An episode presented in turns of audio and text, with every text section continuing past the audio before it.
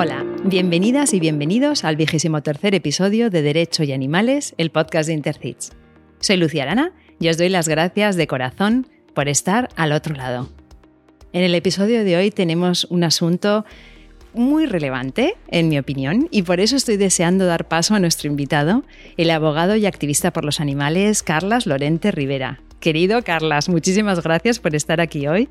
Qué ilusión me hace tenerte en el podcast y además en persona.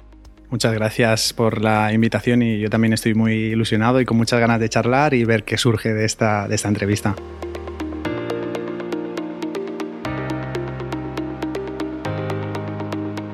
¿Eres abogado?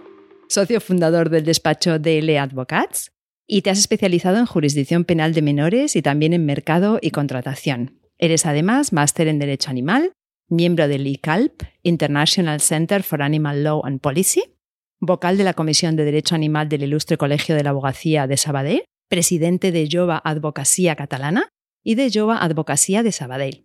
Y eres además miembro experto de Intercits. Eres también docente, has ejercido como profesor asociado de Derecho Romano en la Universidad Autónoma de Barcelona y actualmente eres profesor de Introducción al Derecho en EUNSET Business School. Eres también autor de artículos jurídicos relacionados, entre otros temas, con el derecho animal y también con el activismo, tema del que trataremos hoy. Y de hecho hay un artículo que vamos a poner en las notas del programa, si te parece, que a mí me parece especialmente interesante y que recomiendo a todos nuestros oyentes que, que se lean después de escuchar el episodio. Bueno, Carlas, la primera pregunta es obligada, la que toca, ¿cómo ha sido este 2020 para ti y qué destacarías de esta situación pandémica? Bueno, pues uh, primero de todo, muchas gracias por la introducción y ese currículum que ni yo mismo a veces cuando hago el resumen ni siquiera sabía que tenía, pero bueno, muchos de ellos son, son circunstanciales y con el, con el tiempo pasarán. Pues eh, 2020 para, para mí está siendo porque no olvidemos ¿no? que eh, es un año que no ha acabado todavía, queda un mes y medio y que seguro que nos deparará aún sorpresas y situaciones inesperadas, pues eh, un año para, para, todas muy difícil, está siendo para todas, y me incluyo, muy difícil en todos los aspectos, eh, pero sobre todo profesional y, y, y personal para mí, creo que para, para, todo el mundo, este 2020 está durando demasiado y tenemos la, la, la, falsa sensación de que en cuanto pase será o se acabará esta situación. En cuanto pase 2020, se acabará la situación en la que vivimos. Pero creo que lo importante para no perder esta, eh, para no perder el norte es tener un buen eh, apoyo moral, eh, un buen apoyo sentimental de familia, de amigos, de pareja, de compañeros, de lo que sea, de personas cercanas mayormente. Lo que puedo destacar de este año por, por vivencias personales y lo que he ido viendo a lo largo de los meses que han transcurrido, eh, es que esta situación puede sacar lo mejor y lo peor de las personas, cuando hablo de personas me refiero a de, los seres humanos, ¿no? y que determinados eh, pues, estratos políticos están aprovechando esta situación. Hmm. Sí, la verdad es que nos estamos retratando todos de alguna manera, ¿verdad? De las mejores y, y de las peores formas. Carlos, cuéntanos, cuando eras pequeña, si ya querías dedicarte al mundo de las leyes. Pues la verdad es que no. Cuando, o sea, el pequeño Carlas quiso ser muchas cosas, imagino que como, como la mayoría de, de, de personas, ¿no? Pues tuve muchos sueños, muchas eh, buenas intenciones, eh, quise ejercer la arqueología, eh, de ver, porque mi madre... De me Indiana inculcó, Jones. Indiana Jones. mi madre me ponía Indiana Jones y me ponía todo este tipo de películas y a mí me encantaban y quise ser arqueólogo. Eh, quise ser también músico, tocaba la guitarra, me interesé por la batería también, quise ser astronauta, quise ser político, mm, pero no cualquier político, una época en la que quería ser presidente. presidente de Hombre, España. claro, ya de ponerse. Ya puestos, ¿no? También quise ser deportista, pero bueno, no empecé a ser consciente de lo que, de lo que yo quería y de este concepto de, de justicia, ¿no? De, de, de, equidad y de cuál es eh, su vocación, creo, al menos en mi caso, hasta bien entrada ya eh, la adolescencia. Pues podríamos hablar de los 15, 16, 17 años, fue en esa época en la que ya pues me empezaron a interesar eh, las lenguas, me empezó a interesar el mundo pues de, de, de, del conocimiento y del desarrollo pues de, la filosofía, de la filología también, y me interesé por el latín, y la introducción al mundo del latín pues ya me dio un poquito con, con el mundo de, la, pues de las leyes, ¿no? Y pues eso fue quizá con 15, 16 años que ya supe eh, que me querría dedicar a lo que hago hoy en día, que es eh, pues defender y defender no siempre a los más débiles, pero sí a aquellos que necesitan a alguien que esté a su lado en los momentos más difíciles. ¿no? Y por eso me dedico a, la abogacía que me encanta, entre otras cosas. Qué bueno, sí fue cuando empezaste a, buscar como respuestas a las grandes preguntas ¿no? de la humanidad. ¿no?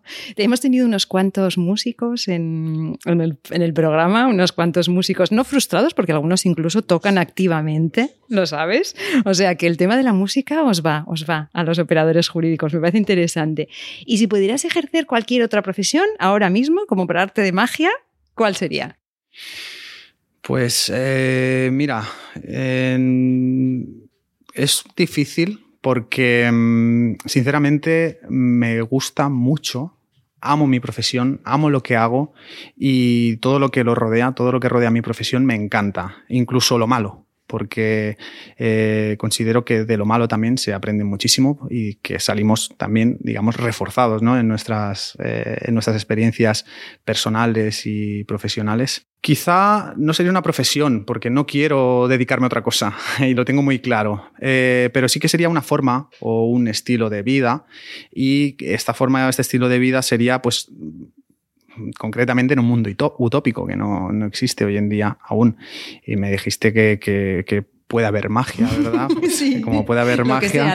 Bueno, pues eh, en el, en el, caso que no fuera necesario en un mundo mágico trabajar, en, trabajar en el sentido estricto de tener que eh, cada persona, eh, pues a través de su fuerza de trabajo, obtener un dinero para luego gastarlo, etcétera, etcétera, ¿no? Pues si yo pudiera dedicarme a cuidarme de mí misma y de las personas que me rodean sin necesidad de tener un provecho de la explotación de recursos ni de la explotación de otras personas o de nada por el estilo, pues escogería la manera de vivir pues eh, lo más sencillo en comunión con los animales, en comunión con la naturaleza y algo tan sencillo como cultivar y consumir lo que, lo que propiamente pudiera lo que hoy en día puede ser tratado de, pues no lo sé, de un hippie que vive en, la, en un perdido, ¿no? Eh, que está en, en, un monasterio o en una casa en medio del campo y que, es que está absolutamente loco y que no tiene ningún contacto con la sociedad para nada. Yo creo que tendríamos que adaptarnos a vivir en sociedad de otra forma, igual que ya nos están obligando ahora a marchas forzadas, que no me gusta nada esto del distanciamiento social, pero que creo que es necesario y de esto también podemos sacar algo bueno. Pues sería un poquito este estilo de vida el que me gustaría, al que me gustaría dedicar ¿no? es estrictamente una profesión, sino un, modo de vida al que no me tuviera que dedicar a nada profesionalmente, sino sencillamente a vivir la vida, a vivir la vida, a vivir la vida con los míos, con las mías y con los animales, etcétera, etcétera. Eso sería, sería utópico y me encantaría. Carlos, me encanta, me apunto a eso. Es que de verdad parece como si nos estuvieran diciendo a gritos el planeta que tenemos que volver, tenemos que volver un poco ahí, porque lo que estamos entendiendo como normalidad es realmente muy anormal y estamos pagando un precio. O sea que, bueno, me encanta. Me encanta, ahí lo dejamos. Eh, vamos a hablar de animales. Eh, ¿Qué relación has tenido con ellos? Y bueno, si hubo alguno en tu vida que te haya marcado especialmente. Mi relación con los animales siempre ha sido próxima desde, desde pequeño porque en mi familia siempre hemos convivido con animales, ya mis abuelos siempre han tenido, tienen una casa grande, ¿no? Mis abuelos paternos y ellos siempre tuvieron perros, gatos rondando por la casa, entonces mi contacto con, con este tipo de animales mal llamados de, compañía, ¿no? O mascotas, pues siempre ha sido muy, muy próximo y, y, la verdad es que estoy muy contento porque mi familia me ha inculcado mucho el amor hacia este tipo de animales. Eh, también tuvimos pues eh, cobayas, conejos, hámster, peces, tortugas, etcétera y siempre hemos cuidado de ellos, pero esta relación que al principio pues es tan, entre comillas, ¿no? inocente, ha ido evolucionando con el paso de los, de los años y a lo largo de mi vida y eh, bueno, he llegado al punto de quererlos tanto y de empatizar tanto con ellos y de respetarlos tanto como para no comerlos y no solo no comerlos, sino que no querer que sufran e intentar hacer que el resto de personas, que el resto de la humanidad comprendan que no está bien lo que les estamos haciendo en general a los animales y desde el punto de vista de mi profesión, pues hacer todo lo posible cuando tuve la oportunidad desviarlo para hacer todo lo posible por eh, proteger eh, lo que yo creo que es un derecho inalienable por el, por el mero hecho de ser animal, que es el derecho a la vida, ¿no? Derecho a la vida y el derecho al respeto a esa vida y a esa dignidad. Bueno, de hecho te he presentado como activista sin pedirte permiso y creo que lo he hecho bien entonces.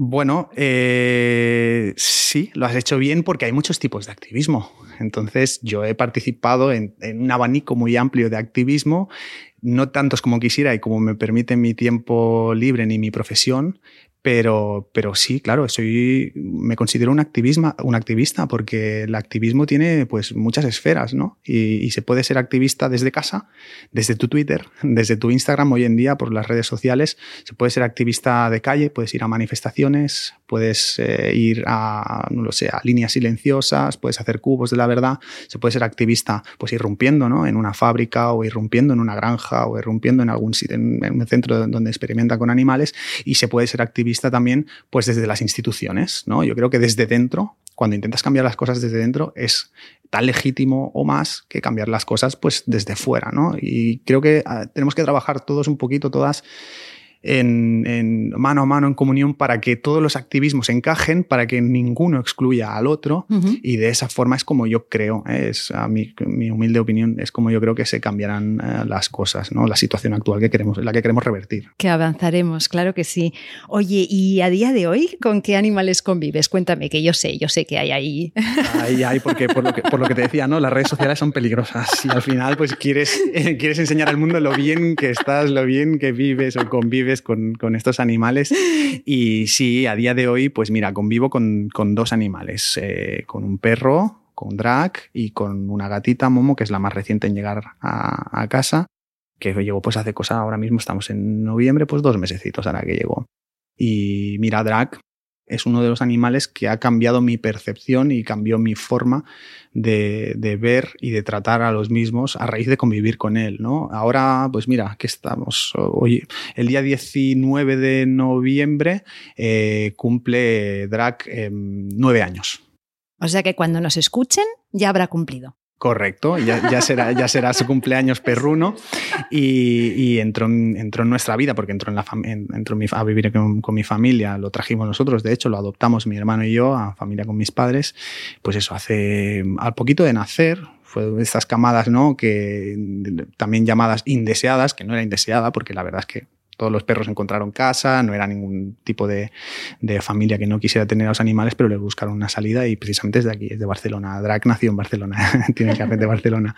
Y pues mira, a raíz de la convivencia con, con este animal, que es mestizo además, ni raza ni nada por el estilo, fui percibiendo un poquito lo que, lo que iba a ser y me fui impregnando un poquito de lo que iba a ser ese cambio en la mentalidad del trato hacia los animales eh, lo quiero tanto como, tanto o más como a una persona. De hecho, lo considero una persona, lo que pasa que es una persona, eh, bajo mi prisma, una persona no humana, ¿no? Tiene sus, eh, tanto drag como momo, uh -huh. que es la gatita con la que convivimos también. Entonces, pues tiene sus caracteres especiales, tiene, tiene pues eh, su forma de ser, su forma de actuar y, y bueno, pues yo lo considero, lo consideramos todos, evidentemente, un miembro más de la familia y sufrimos y nos alegramos de la misma forma cuando te duele algo, cuando se hace daño, cuando tenemos un, o no lo pasamos bien con, con, con, él y con ella, pues como si fuera un, una persona más. Uh -huh. ¿Y la Esa, pequeña Momo?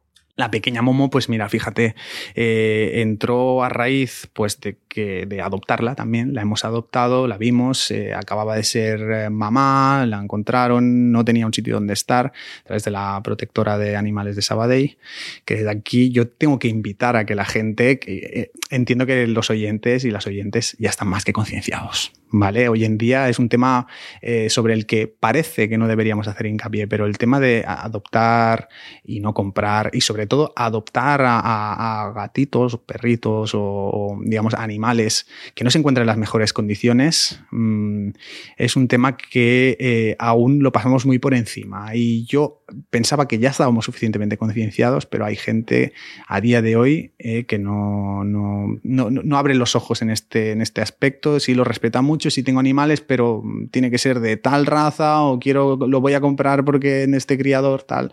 Entonces, yo quiero aprovechar aquí para hacer un llamamiento también para que las personas que nos oyen y a los que puedan a los que pueda llevar llegar este mensaje pues se animen a adoptar porque la verdad es que a mí la gatita Momo y Drac ya ha dicho que me ha cambiado la vida pero la gatita me ha cambiado la vida también en otro sentido porque yo nunca había convivido con, con, gatos, nunca, jamás. De hecho, les tenía no pánico, pero les tenía alergia y por lo tanto le tenía un cierto respeto.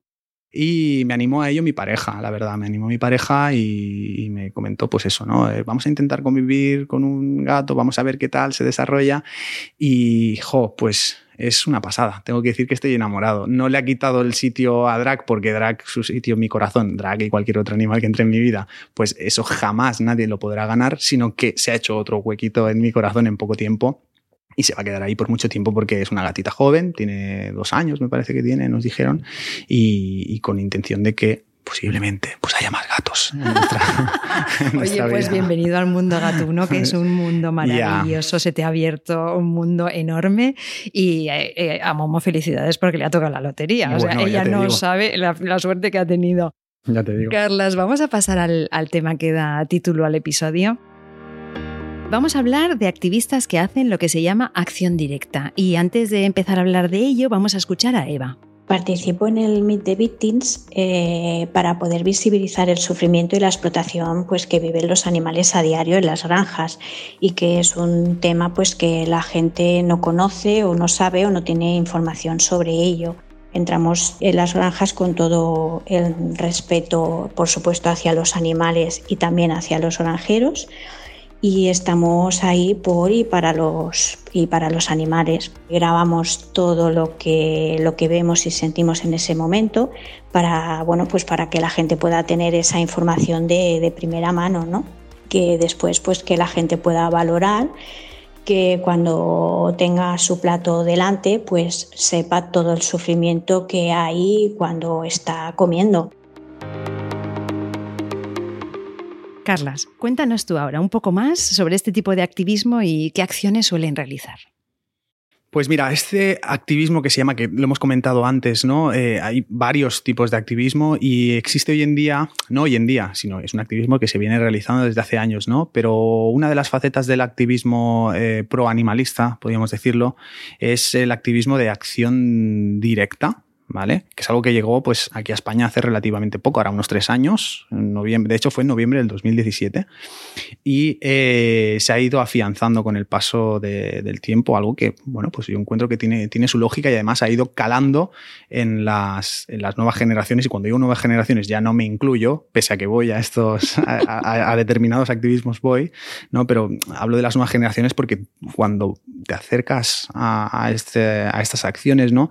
Y ves que son chicos, chicas de 18, 19, 20, 21, 22, 23, máxime 24, 25 años, pues ves que es una generación, la misma generación que sale a la calle para, para quejarse, para exigir a nuestros políticos y políticas pues eh, responsabilidad por el cambio climático y que tomen acciones, pues son esas mismas, estas mismas personas que también se están lanzando a la calle o a, los paseos o a las granjas o donde sea para exigir que el trato que les estamos dando a los animales pues sea diferente. ¿Cómo? Yendo un poco más allá. Este poco más allá pues las acciones que suelen realizar ese tipo de organizaciones como Meet the Victims, eh, bueno, o grupos también, son, eh, como indica Eva, pues acciones de eh, que se utilizan para visibilizar lo que ocurre dentro de las granjas, mostrar una parte que se nos oculta, una parte de la producción de carne y de pescado, que como te digo se oculta y, y esto es, no, es una, no solo una consideración mía, sino que lo piensa mucha gente, se oculta deliberadamente a los consumidores, ¿no? Es decir, lo que trata de. lo que se trata de hacer con este tipo de acciones es volver a conectar, volver a conectar un proceso del que del que hemos sido desde pequeños, como te comentaba antes también, ¿no? Desde que somos pequeños inocentemente, pues nos enseñan, en la granja están los animales, ¿no? Y el granjero se dedica a cuidar los animales. Y los animales están muy felices en la granja. Y de este, de este punto de partida que se nos inculca y que se nos trabaja expresamente eh, a conciencia por parte de no sabemos quién, ¿no? Pero por parte de quien, de las autoridades que están encargadas de ello, para hacer la desconexión entre la granja, animales felices, granjero y lo que llega a tu plato o lo que llega al plato de los niños, este filete de pollo o este filete de ternera o lo que sea, ¿no? huevos fritos, etcétera, etcétera, pues eh, lo que se nos ha intentado o lo que se nos eh, intenta mostrar por parte de estas, de estas eh, comunidades, de estos grupos, de estas organizaciones, es que hay algo que hay una conexión entre ese animal de granja que nos venden que está libre, que está vivo, correteando, etcétera, etcétera, por el césped, o de esa gallina que también está libre, bla, bla, bla, y el, lo que nos llega, o el, trozo de carne que llega a las estanterías de los supermercados, y que hay un, paso, un proceso de, la, de esa producción, porque no deja de ser producción, que eh, no nos lo quieren mostrar, y lo que intentan es única y exclusivamente mostrar lo que hay entre el punto A y el punto C. Hay un punto B que el público o el consumidor o la consumidora no ve. ¿De acuerdo? Entonces, ¿qué acciones, eh, qué acciones son las acciones típicas que se realizan por estas organizaciones? ¿no? Pues bueno, si yo lo que quiero es mostrar lo que hay eh, entre el punto A y el punto C, pues tendré que entrar a una granja Ah, tendremos que mostrar lo que hay en granjas en la medida en la que podamos, ¿no? Granjas abiertas, pues tendremos que enseñar qué hay dentro, eh, en explotaciones ganaderas de grandes dimensiones, sobre todo porque aquí se ha recalcado mucho en estas, eh, bueno, en estos últimos meses o en este último año, ¿no? que uh, las entradas han sido entradas a granjas familiares, a granjas pequeñas y para nada, para nada. Las granjas en las que se enseñó o se quiso mostrar lo que ocurría dentro son las granjas de las granjas más grandes del estado y algunas las más grandes de Europa. Depende de qué tipo de explotación de animal. De las más grandes de Europa. Entonces, bueno, pues eh, lo que se quiere es grabar lo que ocurre dentro, ya que no se muestra en ningún, en ningún lado lo que ocurre de verdad evidentemente, pues eh, las compañías ya se encargan de hacer un lavado de imagen para mostrar que las vacas son felices, que los cerdos son felices, que los conejos son felices, etcétera, etcétera. Bueno, ya sabemos de qué, de qué va todo esto, ¿no? Pero realmente eh, esa publicidad que ellos mismos se hacen no es, no es legítima. Entonces necesita el público, necesitan los consumidores saber si realmente esas vacas, esos cerdos, esos animales que viven confinados son felices o no son felices. Y no solo eso, sino qué ocurre entre el punto A y el punto C. ¿De acuerdo? Entonces, eh, bueno, estos animales, como indica el nombre de la, del propio grupo, de la propia organización que, que realiza estas, este activismo, son víctimas. Lo que se quiere mostrar al público es que esos animales son víctimas. Son víctimas de un sistema que los ha cosificado, que los trata como números, porque no son nada más que números, por mucho que también el, explotador ganadero de turno eh, pues diga que quiere a sus animales, que uno por uno los acaricia cada mañana, que los alimenta, bla, bla, bla. La realidad es otra y no nos la quieren mostrar o no se la quieren mostrar a los consumidores eh, precisamente porque ello provocaría un tal choque moral tal choque en las convicciones y en todo aquello que tenemos tan arraigado como humanos que es que los animales son cosas y los podemos usar a nuestro antojo. Y que, por un lado, los estamos cuidando y los estamos tratando súper bien, pero por otro, encontramos en nuestros supermercados bandejas llenas de estos trozos de esos animales que decimos que tanto queremos, provocaría tal colapso que posiblemente, que es lo que buscan, y yo entiendo estas, estas organizaciones también, no solo que se vea, sino que se produzca este colapso y la gente, pues, abra los ojos, ¿no? Abra un poquito los ojos y cambien no solo sus hábitos, sino también la concepción que tienen de los, de los animales y de cómo deben responder y cómo deben tratarlos en, su día a día. ¿no? Bueno, es un, es un sistema, este sistema de, digamos, de, de, producción es un sistema horrible y, bueno, es un sistema que, que, que, como te digo, creo que ha sido silenciado a propósito por las grandes compañías y que esas grandes compañías esas grandes compañías y esas grandes explotaciones ganaderas tienen miedo, tienen miedo de que se sepa lo que ocurre y solo hace falta remitirse a, las noticias, ¿no? A lo, o a lo que ocurre tras, estas, tras estos activismos directos, ¿no? Que a los pocos días ya están haciendo un lavado de imagen y ya comienzan a bombardear con noticias, con eh, publicaciones de que ellos se, se, encuentran a la orden del día en cuanto a legalidad, en cuanto a la separación de animales, en cuanto a etcétera, etcétera, etcétera. Ellos ya se encargan, tienen el poder suficiente, son un lobby muy potente y temen a un lobby que no es para nada potente, no es un, lobby que tenga un, digamos, un, fin lucrativo. estos lobbies de activistas no tienen ningún fin lucrativo porque no ganan nada no ganan nada, ¿eh? no, no, son, eh, no pertenecen al lobby de la zanahoria, ni al lobby del tofu, ni al lobby del seitán. No, no, es que esto es así, parece, parece de broma, pero... Es una de las cosas que se dice, ¿no? Claro. Que dicen, ¿no? Los, colectivos eh, dicen que nos, dan, nos pagan mucho dinero. Yo no sé, Carlas, a ti si te ha llegado ya, a mí no me ha llegado tampoco.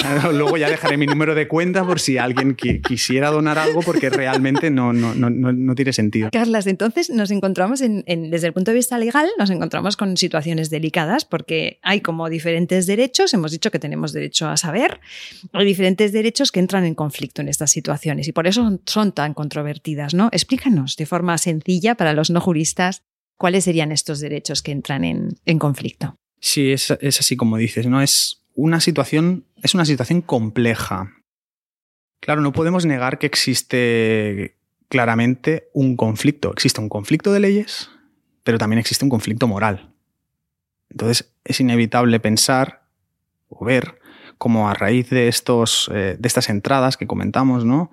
Eh, a granjas que se realizaron pues, el año pasado, porque este año, a raíz de las circunstancias, no, no, no me consta que haya habido eh, estas, este tipo de acciones, pero pues a raíz de esas acciones surgieron voces a favor y voces en contra, también dentro incluso de los propios activistas, porque se trata de un tema sensible eh, en la que, bueno, en el que es difícil acabar mm, llegando a un consenso. Está bien, está mal, está bien que nos quieran mostrar a, cambio de irrumpir en lo que podríamos decir que es una propiedad privada para informar de algo que debería ser de propiedad pública, que es el conocimiento eh, de lo que ocurre en algo que luego la gente va, va, a comer, va a consumir y que influirá en su salud. El conflicto legal el conflicto legal que encontramos es, según, siempre digo, según mi criterio, ¿eh? y por lo que, podido, lo que hemos podido trabajar uh, desde a nivel, a nivel profesional, pues es un conflicto triple, ¿vale? Porque confluyen varios derechos, confluyen mm, varias eh, situaciones en las que alguien se cree que tiene un mejor derecho que, que otro. Por un lado, encontramos el derecho ¿no? a, la, a la libertad y a libertad de expresión y a libertad de información y de comunicación. Tenemos el derecho a la propiedad privada y luego tenemos el derecho también, que en este caso pues no lo, no, lo ejercitaría quien lo ostenta, pero también tenemos otro derecho que es el derecho al bienestar animal, que no lo encontraríamos recogido en nuestra constitución, que sí que está recogido en otras constituciones europeas, pero que sí está recogido este, este derecho en, en leyes administrativas. ¿no? ¿Qué ocurre con el derecho a la libertad de expresión, comunicación e información. Bueno, pues este derecho a libertad de expresión, al acceso a la información y comunicación es un derecho fundamental. Este derecho es un derecho fundamental que viene recogido en, nuestra Constitución y que el propio Tribunal Constitucional ya ha señalado que la fórmula del artículo, que es un artículo que es el 20.1.d de la Constitución, incluye dos derechos distintos. Uno es el derecho a comunicar la información y el otro es el derecho a recibir esa información que nos quiere ser comunicada, esa misma información. Yo creo que los casos que, mm, en los que se quiere enseñar algo que se oculta deliberadamente, como es lo que sucede dentro de la industria cárnica, nos encontramos ante un ejercicio que podríamos eh, discutir si ese ejercicio es legítimo o no, pero lo que sí que encontramos que es necesario y que es de interés público es lo que ocurre. ¿De acuerdo? Entonces ese, derecho, ese ejercicio del derecho a comunicar eh, la información, que si bien no es pública, eh, debería serlo por el interés eh, general que suscita, sobre todo en cuanto a los consumidores, es algo que debería primar por delante de cualquier otro derecho. ¿Vale? A no ser que, estuviéramos hablando de un derecho que prima sobre todo esto, que sería el derecho a la vida, ¿no? Estamos hablando de confluencia de derechos. Pero si ponemos en una balanza el derecho a comunicar e informar algo que es de interés general, y no solo de interés general mm, económico, sino estamos hablando de, de sanidad, de salud y de salubridad, creo que debería primar sobre el otro derecho, sobre el que se pone en la balanza, para llegar a saber si hay conflicto o no hay conflicto, que como os digo lo hay, que es el derecho a eh, la propiedad privada. Este conflicto legal aparece cuando esa información y esa divulgación que se quiere hacer de la situación hacia los consumidores, recibir información, pues em, se intenta obtener, obtener accediendo de forma irregular, vamos a decirlo, ah, vulnerando pues supuestamente ese derecho a la, a la propiedad privada que se les atribuye a los ganaderos y se les atribuye a las empresas que explotan a los, a los animales. Y este derecho, que sí, que además que es constitucional, el derecho a la propiedad privada es constitucional, como el derecho a información, pero no es un derecho fundamental. El derecho a la propiedad privada no es un derecho fundamental y no podemos pensar que estamos aquí en Estados Unidos y que a la que alguien nos pise nuestra eh, propiedad privada podemos sacar la escopeta y nos podemos liar a tiros o podemos hacer lo que nos dé la gana porque alguien está pisando mi propiedad.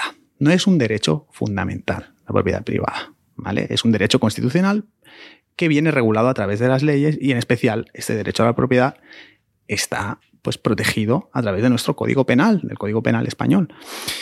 ¿Qué ocurre? Pues que las empresas y los ganaderos pueden alegar que existe, también lo hemos visto ¿no? en alguna ocasión, existe cierta eh, intimidad en que no se descubra lo que ocurre dentro de sus eh, propiedades, entre comillas, pero eh, lo que es cierto es que debería, como te digo, prevalecer este, el bienestar de la sociedad por encima de esta intimidad de las empresas, que la tienen, también reconocida por el Tribunal Constitucional, y del derecho a la propiedad, que evidentemente no, se discute para nada que, hay un derecho a la, propiedad. Pero lo que sostengo, lo que sostenemos, lo que estamos estudiando, este conflicto tan reciente que está ocurriendo aquí en España, que ha sido resuelto o que aún sigue, sigue latente en otros países, sobre todo los anglosajones, que tienen más experiencia y llevan más tiempo eh, con este tipo de, conflictos, ¿no? Pues es que el que por delante de ese derecho a la propiedad y por delante de ese derecho a la intimidad que podrían tener los ganaderos de lo que ocurre dentro de sus, de sus explotaciones, ¿no? Pues existe un derecho público a conocer de dónde viene lo que la gente más adelante va a comerse. que es o debería ser del interés de todos. Vamos a escuchar a Eva otra vez, si te parece, Carlas. Sabemos y somos conscientes de la repercusión de, este tipo de, de acción ya que entramos en una, en una propiedad privada y bueno y sabemos que, con esto pues que puede venir la policía que, nos pueden denunciar los granjeros pero bueno ya entramos pues bueno sabiendo todo esto y, y lo que puede suceder ¿no? Carlas, ¿a qué tipo de penas se enfrentan concretamente estos activistas? ¿De qué clase de delitos o de faltas estaríamos hablando? Bueno, pues mm, estamos hablando que se les puede imputar, se podrían estar enfrentando, dependiendo de la acción, pues si se trata, por ejemplo, de, un rescate, ¿no? Porque también existen acciones que son que, consisten en rescatar animales, animales que se encuentran en condiciones deplorables y que los dejan a, su merced, muriéndose o incluso pudriéndose y bueno, cuando lo ves en, directo, ¿no? En persona, pues realmente te choca bastante y no entiendes por qué la industria llega a ese punto, a ese punto de cosificación en el que el animal me sale más a cuenta que se muera de hambre o se muera de sed que no eh, curarlo o tratarlo. Y esto ocurre, esto es lo que se quiere mostrar. Entonces, eh, nos estaríamos, estaríamos hablando de un tipo de penas mm, distintas si de lo que estamos hablando es un rescate o bien es sencillamente, digamos, una entrada, ¿no? Pues delitos se enfrentarían estos, estas personas por supuestos delitos de allanamiento de morada o de allanamiento, en este caso, de domicilio de persona jurídica, de empresa, si se tratase de, una explotación ah, profesional, o delitos de robo con fuerza, si realmente al final, pues rescatas un animal, ¿no? Pues imagínate si la sociedad lo ha, llegado a cosificar esos animales que, que, si tú lo que estás haciendo o lo que supuestamente eh, has eh, hecho es salvar o rescatar un animal, pues lo que te van a imputar es un robo con fuerza, porque te estás llevando, utilizando algún tipo, o abriendo alguna puerta o alguna ventana, o sin el consentimiento de ese, de ese ganadero o de esa explotación ganadera, pues te estás llevando un animal que se encuentra en condiciones deplorables, pues te imputarán un, delito de, robo con fuerza.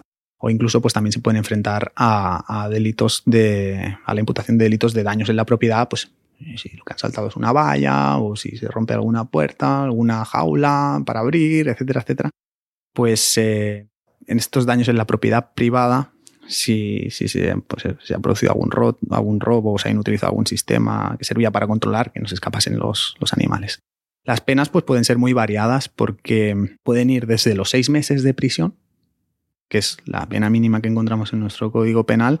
Te estoy hablando de todos estos delitos ahora que hemos hecho el elenco, ¿eh? allanamiento de morada, robo con fuerza, delito de daños en la propiedad, pues puede ir desde los seis meses hasta los tres años de prisión. La falta ya se, despenalizaron en 2015 y entonces ahora nos encontramos ante delitos leves, eh, graves, menos graves o, muy graves. ¿vale? Entonces las, las, faltas despenalizadas hoy en día son los delitos leves que solo son castigados con penas de multa. Lo que pasa que a los efectos, a efectos digamos de reincidencia y efectos de antecedentes, pues eh, las faltas antiguamente no, se, no quedaba constancia en el, en el expediente, los antecedentes penales y los delitos, por leves que sean, sí que dejan, dejan huella, digamos, dejan mancha en ese expediente. Por lo tanto, todo depende de, lo que, es lo que vayamos a considerar como delito grave o delito leve. ¿Y de qué depende? Pues del valor económico que se le quiera dar al daño que se ha hecho a la propiedad, digamos, llámale puerta, ventana, jaula, etcétera, etcétera, o al valor que tuviera el, el, animal en el momento en el que tú, esta persona o estas personas lo, rescatan, lo salvan, o ni siquiera eso, o no lo tocan, pero los... Ah, ganaderos pues aprovechan la ocasión, ¿eh? que esto también es muy habitual, para pues hacer un conteo y decir, me faltan 10, me faltan 15, no salen los números, ¿cómo puede ser que falten tantos y con cuatro personas no se pueden llevar cuatro vacas? Mm, ¿Mm? Mm. Entonces, eh, ciertamente, bueno, pues eh, estas acciones no, no, tienen un claro denominador común, ¿no? porque pueden producirse en, en establecimientos o en explotaciones ganaderas a campo abierto, que es por lo tanto, en este, en este tipo de establecimientos no hay elementos que sirvan para la contención normalmente. Entonces, o bien también ha habido acciones en las que se ha entrado, en las que se ha querido mostrar lo que ocurre dentro de mataderos, eh, de mataderos súper herméticos, con los famosos muros estos de los que tanto nos, también nos llenamos la boca los que somos activistas en, en cualquier rango, pues estos muros estos muros altos, anchos, en los que no pasa ni, ni una brizna de aire, ni, ni, una gota de agua cuando llueve, ni siquiera la luz del sol. Estos muros existen.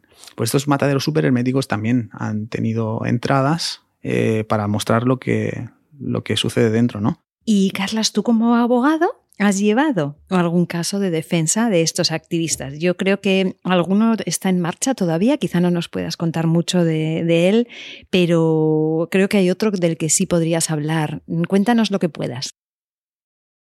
Sí, a ver, eh, y evidentemente siempre eh, respetando el trabajo de los tribunales y de todos aquellos casos cuya resolución, pues, eh, investigación está pendiente no podemos ni queremos hacer tampoco ninguna em, manifestación al respecto, ¿no? Los que están abiertos. Pero bueno, eh, lo que te puedo comentar es que la proliferación de estos casos, que hubo el año pasado, sobre todo en 2019, y a principios de este año también hubo alguna acción, em, pues también me llevó a intentar ofrecer y a intentar defender a aquellos y aquellas eh, activistas que creo que no han tenido nunca una mala, una mala intención ni una intención de dañar mm, la propiedad ajena como, como tal, digamos, la propiedad privada ajena. Nunca se ha querido dañar y mucho menos, pues evidentemente, tener la creencia de que se estaba cometiendo por ellos un ilícito, porque eh, en su moralidad, en nuestra moralidad, me incluyo, eh, lo que ocurría tras estos muros era algo que es realmente lo que es ilícito y no el mero hecho de, grabarlo. No, no, usaré, no usaremos eh, nombres ni emplazamientos, pero hubo una entrada muy sonada en el año 2019 eh, en una explotación ganadera y ah, bueno, se rescató a un animal, llamémosle ternera, ¿vale? De la muerte y sin hacer ningún daño personal, ningún daño material. Al final a estas personas pues se les, se les acabó imputando un delito pues de apropiación indebida, de algo que se llevaron, entre comillas, y tenían que devolver. Bien, pues eh, al final se llegó a un, acuerdo y se retiraron acusaciones y lo que ocurrió finalmente es que estas personas fueron absueltas y no ocurrió absolutamente nada. Al final lo que tenemos es, tuvimos es un mal trago para unas personas que eh, tuvieron que responder ante la justicia por unos hechos que ni moralmente y al final tampoco legalmente tenían eh, tintes de ser ilícitos o ilegales. Y desde tu punto de vista, Carlas, ¿tú crees que esto puede hacer que haya un efecto llamada de estos activismos? ¿O bien al contrario, que los activistas van a tender cada vez a hacer menos acciones como estas? ¿Cómo lo ves? Mira, eh, esto esto, los que os dedicáis a la, comunicación, la gente que se dedica a comunicación, eh, tiene también, imagino que tiene un gran dilema, ¿no? Eh, y es cuando, cuando, y digo imagino, porque nosotros en la carrera, en la carrera de Derecho, también lo tratamos, ¿no? ¿Qué es mejor? Que la gente que, que, tiene ciertos ideales sepa que hay más gente que tiene esos ideales y por lo tanto eso les animará a, unirse a ese grupo o que actúen como lobos solitarios o que no tengan acceso a esa información y por lo tanto estamos privando a la gente de esa información que realmente es algo que está ocurriendo, ¿no? Es un dilema que también entiendo que los medios de comunicación eh, y los comunicadores y las comunicadoras en general tendrán. ¿Qué ocurre ante este fenómeno? Pues lo enlazo con todo lo que hemos estado hablando antes, ¿no? No son personas que busquen ningún beneficio ni político, ni económico, y tan siquiera personal, entiendo yo tampoco. Es un beneficio para la sociedad. En todo caso, lo que encuentras es un respaldo moral y emocional ante un sentimiento de injusticia que crees que tiene que, que creen que tiene que acabar, ¿no? Y la forma en la que tienen o la que creen que debe acabar, pues es exponiéndolo, es abriendo esas puertas, esos muros tan altos que se han ido construyendo eh, década tras década, ¿no? por las explotaciones ganaderas, por los, por los organismos competentes, etcétera. Entonces, la, respuesta es, complicada porque, eh, bueno, yo creo que efecto llamada, efecto llamada o efecto atracción lo hay, porque no es un movimiento, no se trata de acciones, eh, ¿cómo, lo, podría decir? Eh, no, son acciones malvadas. No son acciones que busquen la ganancia individual, son acciones colectivas por intereses puramente altruistas. Altruistas, sobre todo eso es lo que le hacemos ver siempre cuando eh, tenemos como interlocutores pues, a, organismos públicos, ayuntamientos que también se personan en estas causas. Lo que les intentamos hacer entender desde las defensas es que estas personas no ganan absolutamente nada rescatando un animal o enseñando esto al mundo, porque no, no tienen un lobby detrás que les dé sustento económico. Ninguno. Ninguno.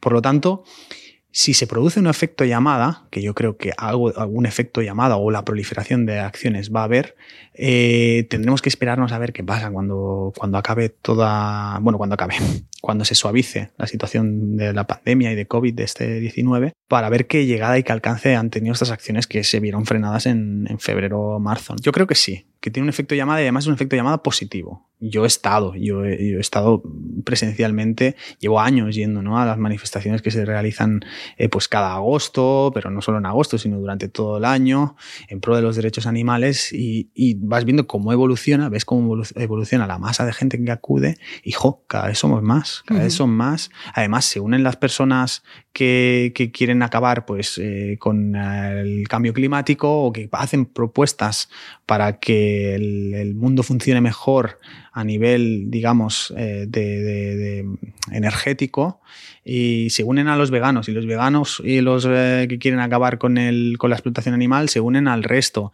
Así que yo creo que es un movimiento que atrae, pero es un movimiento que atrae sano, no es un movimiento que atrae a gente de otros movimientos y de otros activismos que han sido repudiados, porque esto es algo singular es algo singular y creo que su evolución la veremos con, el paso de los meses, con el paso de los, de los años, sobre todo porque es lo que te comentaba antes, ¿no? Es un, es un tipo de acciones y un tipo de activismo que se está afianzando aún. Lleva tres años aquí en, España, en, Europa quizá, en el resto de Europa lleve más y sobre todo en Estados Unidos lleva décadas, mm. pero mm, el caso es que, que aquí aún tenemos que dar muchos pasos hacia adelante. ¿Qué, puede echar atrás estos movimientos? Pues puede mm, echar atrás el hecho de que se endurezcan o no algunas leyes.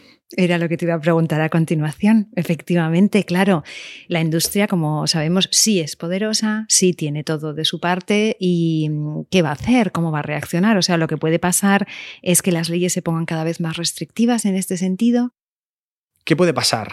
Ah, eso nadie lo sabe. Es una muy buena pregunta y, no sé, por ahora eh, lo cierto es que eh, no tenemos ninguna novedad legislativa derivada de, estas, de estos hechos, ni de estas situaciones de entradas y de activismo directo. Y toda esta campaña posterior que se hizo por parte de organismos públicos oficiales y de los lobbies cárnicos y de los lobbies ganaderos no fue más que marketing. Lo único que hicieron fue mostrar que ellos, evidentemente, como tú dices, pues tienen el, poder y tienen el poder también de la comunicación, no el de las redes sociales, que este ya es otro poder, que este poder, por suerte, de momento, ahora, hoy en día, eh, está en manos de los, de los consumidores, ¿no? Y el que consume muestra ahí lo que quiere mostrar y todos sus seguidores y seguidoras, pues verán lo que esta persona quiere mostrar al mundo, ¿no? Esto aún, hoy en día, lo controla el propio, el propio consumidor. Pues bien, lo que te decía es que, eh, si bien es verdad, es cierto que, ah, se ha presionado eh, para, que para que se modifiquen, ¿no? Estos las explotaciones ganaderas han presionado a los gobiernos para que se modifiquen ciertas em, leyes administrativas. Lo único que ha habido es más control. En, este, en estos pocos meses, desde que hubo ciertas entradas hasta que que tuvimos la pandemia, pues hubo más controles, mm, investigaciones más exhaustivas de redes sociales, de activistas y poco más. Poco más. Un endurecimiento de las penas no lo ha habido. Sí que ha habido una criminalización del movimiento, que esto es distinto, no se han endurecido las penas, pero bueno, es lo que nos vendieron. Nos vendieron, eh, ahora se castigará con hasta 100.000 euros una entrada a una explotación ganadera. Pero si es que esto ya lo recogían las leyes, si es que esto ya lo, ya lo sabíamos, no es algo nuevo, no es algo que se haya introducido ahora. Estos de seis meses a tres años que recogen el código penal y que está castigado, es algo que ya sabían, ya saben los activistas. Pero los activistas están concienciados de ello y aún así, moralmente, se ven con la necesidad de mostrar al mundo lo, lo que ocurre. ¿Qué pasa? Que restringir estos derechos fundamentales no es tan fácil. No es tan fácil. Este tipo de activismos em, no van a desaparecer, no se van a venir, no se van a ver venidos a menos, ni mucho menos, al contrario, y lo hemos visto en otros países en los que sí que está criminalizado y sí que está penalizado eh, como la denominación en Estados Unidos es ecoterrorismo, entonces allí sí que se penalizó y aún así hoy en día continúa ejerciéndose y con más vehemencia aún estas acciones. Por lo tanto, yo creo que no va a venir a menos, eh, al contrario, va a atraer a muchas más personas que se encuentran ante ese dilema moral y que no saben cómo actuar o, qué dirección tomar y que encontrarán sustento moral y sustento anímico en este movimiento que, no busca nada más que mostrar eh, lo que ocurre detrás de, de los muros.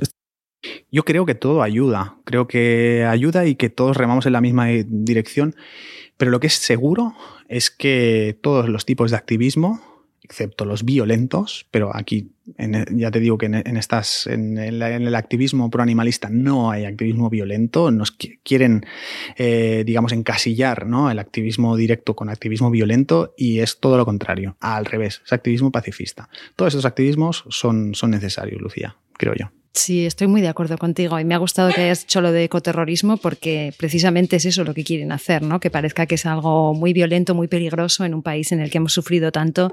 La verdad es que es totalmente inmoral hablar de ecoterrorismo y de esas palabras. Es como cuando dicen feminazi, ¿no? Hay cosas que son simplemente la propia palabra, para mí ya desacredita a la persona que la está utilizando. Carlas, vamos a cambiar de tema. Yo con pena, porque me gusta mucho y me interesa mucho este tema, pero ya que estás aquí, tengo que aprovecharme para preguntarte sobre un tema que hablamos con María José Mata en el episodio decimocuarto, que es el turno de oficio especial para animales, que es un proyecto que habéis desarrollado tres miembros de Intercits, que sois precisamente la propia María José, la abogada Cristina Bécares y tú. Entonces, ya que te tengo, pues necesito que me cuentes un poco en qué consiste y, bueno, háblame de cómo está y un poco cómo estamos en este, en este asunto.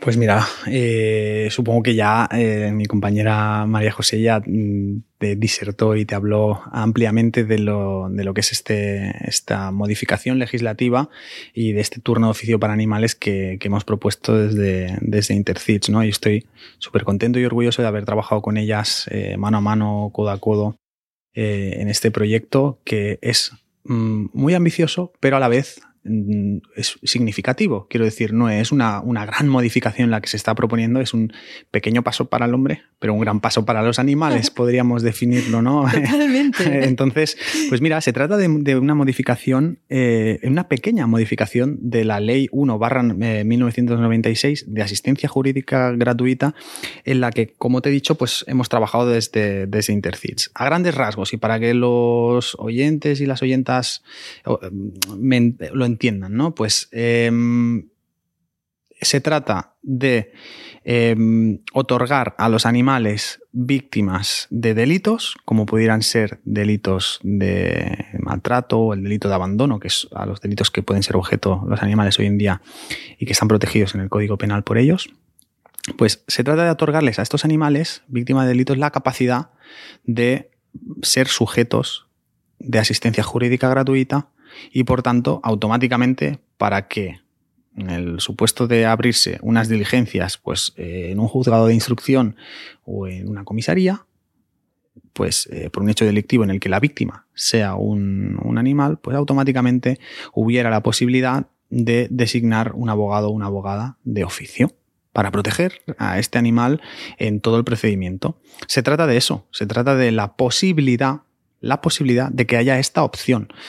Porque después, dependiendo de cada, eh, de cada colegio profesional, de, la idiosincrasia de cada lugar y de las características del partido judicial al que pertenezca este colegio profesional, o de las propias necesidades del mismo, podrán o, o no podrán implementar este turno oficio. Pues porque no hay casos, porque no tienen la necesidad de hacerlo, porque no tienen a gente especializada y por lo tanto pues no tiene sentido crear este turno porque no tenemos a gente que esté especializada en, proteger a, los animales eh, a nivel eh, penal.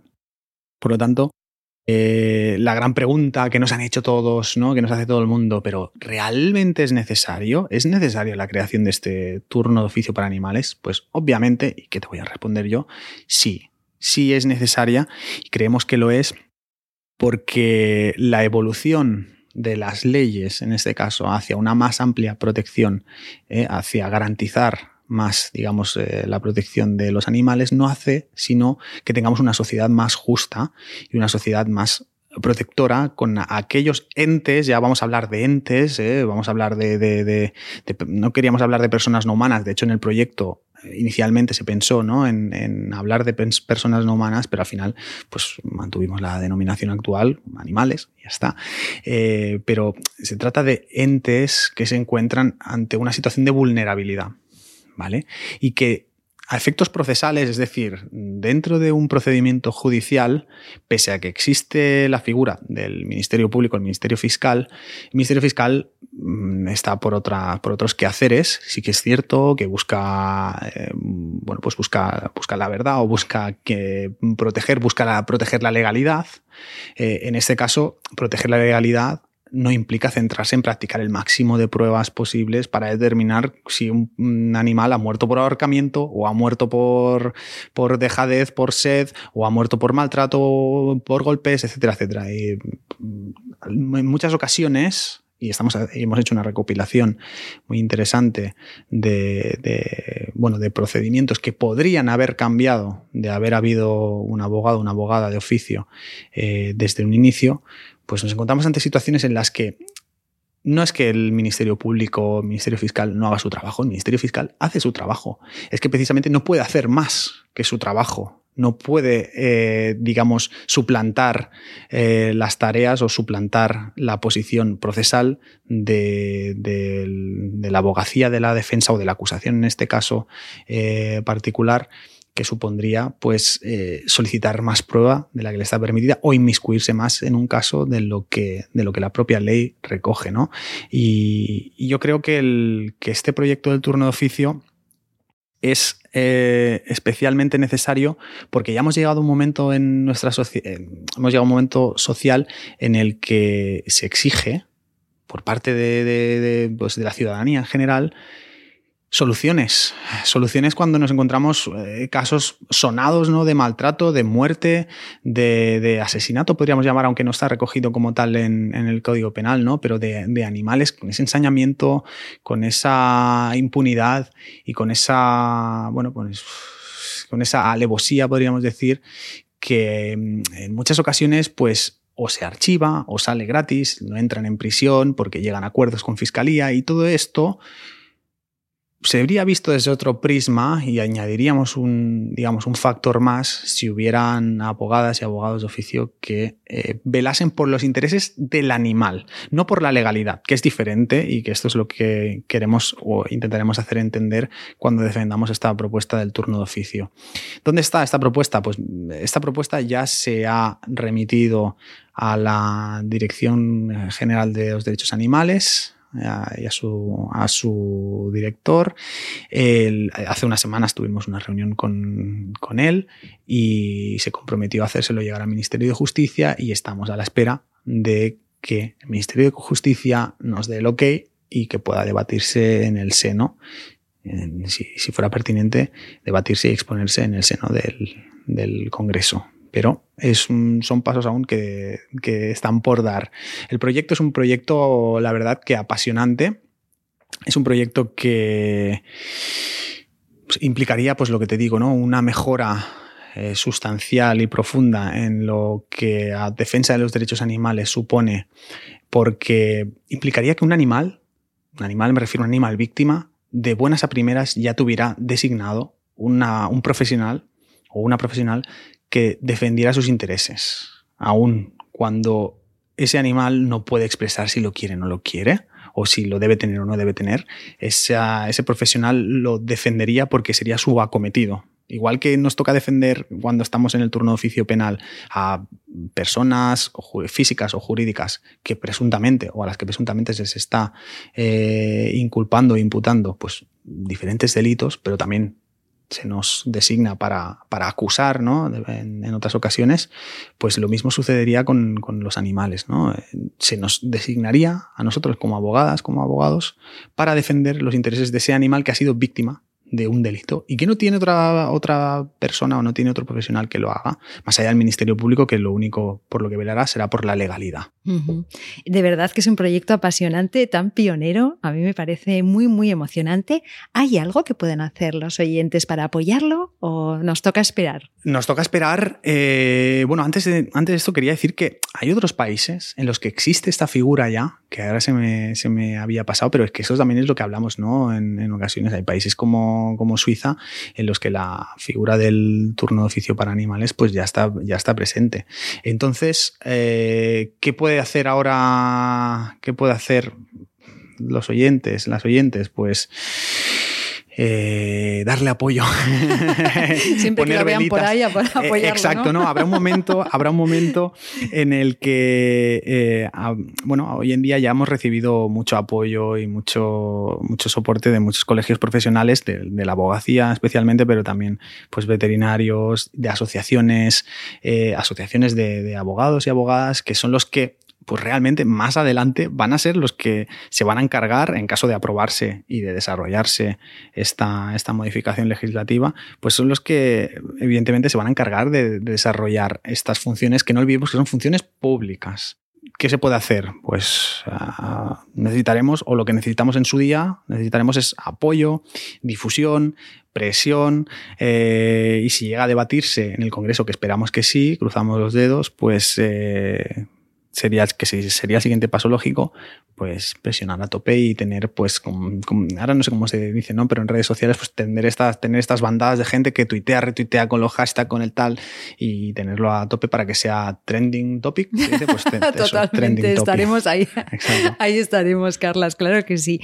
Carlas, vamos a ir al último bloque de preguntas. Eres abogado y como hemos dicho varias veces, eres activista y bueno, yo te tengo que decir que preparando este programa me una llorera que hacía tiempo que no me pegaba porque me vi los vídeos de la entrada a, la, a una de las granjas, concretamente a la granja de cerdos. Entonces, yo quiero preguntarte qué haces tú para no quemarte ante tanto horror. ¿Qué nos recomiendas para poder seguir siendo sostenibles, Carlas? Bueno, eso es una pregunta que me hacen a menudo. Es una pregunta que me hacen a menudo ya ya estoy mm, acostumbrado no a responderla, sino a afrontarla y afrontar este tipo de, casos. ¿no? Em, creo que es algo a lo que nunca te acostumbras. no te acostumbras, no se acostumbran los activistas, no nos acostumbramos los activistas desde ninguno de los estratos en los que participamos, yo creo. Sencillamente, pues te pones la, te pones la coraza, ¿no? Te pones la, armadura y te, cuando te toca, eh, pero luego todos somos humanos y todos tenemos eh, sentimientos y las personas que tenemos pues esa especial sensibilidad por el mundo animal, por, su defensa, eh, por el reconocimiento de sus derechos, pues lo llevamos dentro todo el tiempo. Eso es algo que no, eso es, digamos, una, sensación y una pena que no te quitas nunca de encima. Entonces, eh, no hay una recomendación, no hay, no hay una fórmula o una forma concreta de, de sostenerse en el tiempo. Lo mejor yo creo que por eso estos grupos y, estos, y este activismo triunfa, es a rodearse de, gente, de personas, de grupos en los que, bueno, pues en los que te puedes sostener, ¿no? Cuando te encuentras ante situaciones que tú crees que se consideran o que son injustas y cuando te sientes sola eh, y, y, jamás, jamás, jamás creer que lo vas a poder sobrellevar tú mismo, ¿no? Yo creo que necesitamos Necesitamos, evidentemente, momentos para digerir lo que vemos solos, solas, para, para digerir lo que oímos y para digerir lo que sufrimos. Creo que es muy necesario para que sea menos pesado y afecte menos, que no para que no afecte, sino para que afecte menos moral y anímicamente, eh, tener a alguien cerca tener a gente que piense como tú cerca y que te sientas comprendido. Y en eso se basa la empatía, ¿no? Eh, no hay una fórmula para no quemarte. Yo estoy quemado. yo, estoy, yo estoy quemado, me refiero, no quemado de mi trabajo, que como te digo y te repito, lo amo, sino de, de que los casos y las situaciones sean un continuo y un continuo y otro año más y piensas, bueno, 2018 será diferente. 2018 fue igual. 2019 habrá, menos casos. 2019, 2020, eh, nada, 2020 lo mismo. Entonces, mm, lo más normal es eh, hacerlo eh, y convivir con ello, aceptarlo y creer que gracias a tu trabajo y gracias al trabajo también del resto de personas como tú, pues se logrará día a día un cambio, ese cambio de paradigma que tú buscas, que tú eres ese granito de arena, porque no olvidemos que aquí no hay ni bloques, somos granitos de arena pequeñitos, pero que poco a poco pues vamos a ir eh, conformando y llenando este, este castillo, ¿no? Pero ahora creo que estoy en un momento por evolución, un momento por evolución dulce en el que a pesar de que no creo que la humanidad sea capaz de hacer el cambio por sí misma en general. Creo que las que sí que pueden hacer el cambio eh, están tan capacitadas, esas personas, que será suficiente para eh, mover al resto, que aunque no sepan que lo quieren hacer, lo quieren hacer. Hay que confiar. Estoy en un momento en el que confío, en el que confío ciegamente en el resto y en las capacidades de las personas que creo que pueden, pueden ayudar al cambio. Estoy en ese momento ahora mismo. Qué buen mensaje. Bueno, hay una frase que no tengo ni idea de quién es, que dice no tenemos fuerzas para rendirnos. Esa es un poco la sensación que suelo tener yo, ¿no? O sea, rendirse desde luego no es una opción. Carla, si siempre os pregunto una, una, cosa a todos, la misma. Empezó con Eduardo Olmedo y sigo haciendo la misma pregunta a todas las personas invitadas. Es por qué, según el abogado Carlas Lorente, debemos proteger y defender a los animales. Pues... Uh creo que es un, deber que como sociedad, como parte y como especie en este mundo en el que compartimos con ellos, con los animales, tenemos ese, ese deber, tenemos esa deuda. Creo que es una deuda que tenemos, una deuda histórica con los animales, el hecho de proteger sus intereses. Creo que debería salir de nosotras, de nosotros mismos, el hecho de querer proteger al más débil, como ya nos sucede en la mayoría de ocasiones, y los animales, indiscutiblemente, están en el eslabón o, en uno de los eslabones más débiles o en el eslabón más débil eh, en, digamos, en, lo que se refiere a la convivencia entre especies en, este mundo, en este planeta en el que vivimos. ¿no? El por qué es claro. El por qué es, yo creo, ¿eh? y es el sentimiento que yo tengo. Tengo la deuda moral e histórica y ética de tener que entregarlo todo por ellos desde la vertiente que sea, desde la vertiente profesional, que ya lo hago, desde la vertiente eh, personal y desde la vertiente económica, si tenemos también la, capacidad de hacerlo, pues también colaborando con organizaciones, colaborando con protectoras, con asociaciones, con lo que sea. Lo que decía antes, ¿no? e insisto, y parece que soy muy repetitivo, pero es que creo que todo todo ayuda. Por eso también un poco estoy en este, en este pensamiento de confiar en que cualquier persona, por poco que, que, done o que agregue, pues eh, será suficiente como para realizar un cambio. Gracias por ese mensaje, Carlas. Gracias por el mensaje de confiar. Me ha gustado, me lo voy a, me lo voy a quedar. Bueno, sería todo esto por mi parte, Carlas. No sé si tú quieres añadir alguna cosa más. No, sencillamente eh, agradecerte, agradeceros que me hayáis invitado a, participar en vuestro podcast, que me encanta. Eh, se me va a cerrar a escucharme. no, ya verás luego. Sí, bueno. Queda muy bien, ya verás cómo te gustará. espero que la gente, no, espero que la, gente no, no, que haya captado, eh, los oyentes y las oyentes que hayan captado eh, lo que yo quería decir. Evidentemente, pues cuando hemos hablado sobre todo de, los temas judiciales, ¿no? Respetamos, respetando siempre la, la independencia judicial y la independencia de los órganos. Evidentemente las leyes son las que son, eh, pero también las moralidades y las éticas son las que son y eh, los movimientos sociales son los que son. Entonces tenemos que poner encima de la mesa toda esta baraja y es, con la, baraja, es la baraja con la que podemos jugar y con la que debemos eh, un poquito lidiar todos y todas en los tribunales y fuera de los tribunales. Quiero que se comprenda, porque ha habido mucha indignación, ¿no? Sobre todo aquí en Cataluña, que fue donde se llevaron a cabo la mayoría de estas, de estas acciones, pues por, la, parte de, por gran parte de la población no se entendía cómo, cómo podían llevarse a cabo estas acciones y yo le digo que entiendan como, como, en su día pues había activismo y lo sigue habiendo, ¿no? En defensa de los derechos de los trabajadores, en defensa de los derechos de las mujeres, eh, por el voto, por el, por tantísimos derechos ya adquiridos y que aún hoy en día deben pelearse, pues esto es un derecho más e incluso va más allá porque son derechos de alguien o de, de, de un ente que no puede reclamar esos derechos por sí mismo y que jamás lo va a poder hacer y que necesita de un canal que somos todos nosotros y nosotras, para poner voz a, sus, a sus, reclamaciones y a sus, a sus peticiones. Y ya está. Gracias, Carlas. Gracias de corazón por formar parte de ese canal. Gracias por venir hoy y hasta muy pronto. Gracias a vosotros. Hasta pronto. Pues ya hemos llegado al final de un nuevo episodio de Derecho y Animales en el que hemos tratado un tema complejo y controvertido ¿Qué pasaría si los productos de origen animal vinieran acompañados de vídeos sobre las condiciones de vida y de muerte de esos animales? ¿No tenemos los consumidores derecho a conocer todos los detalles del producto que consumimos? Sigamos reflexionando y cuestionándolo todo. Gracias por acompañarnos un episodio más. Nos escuchamos en dos semanas. Vamos despacio porque vamos lejos, porque ya ha llegado nuestro tiempo, el tiempo de los derechos de los animales.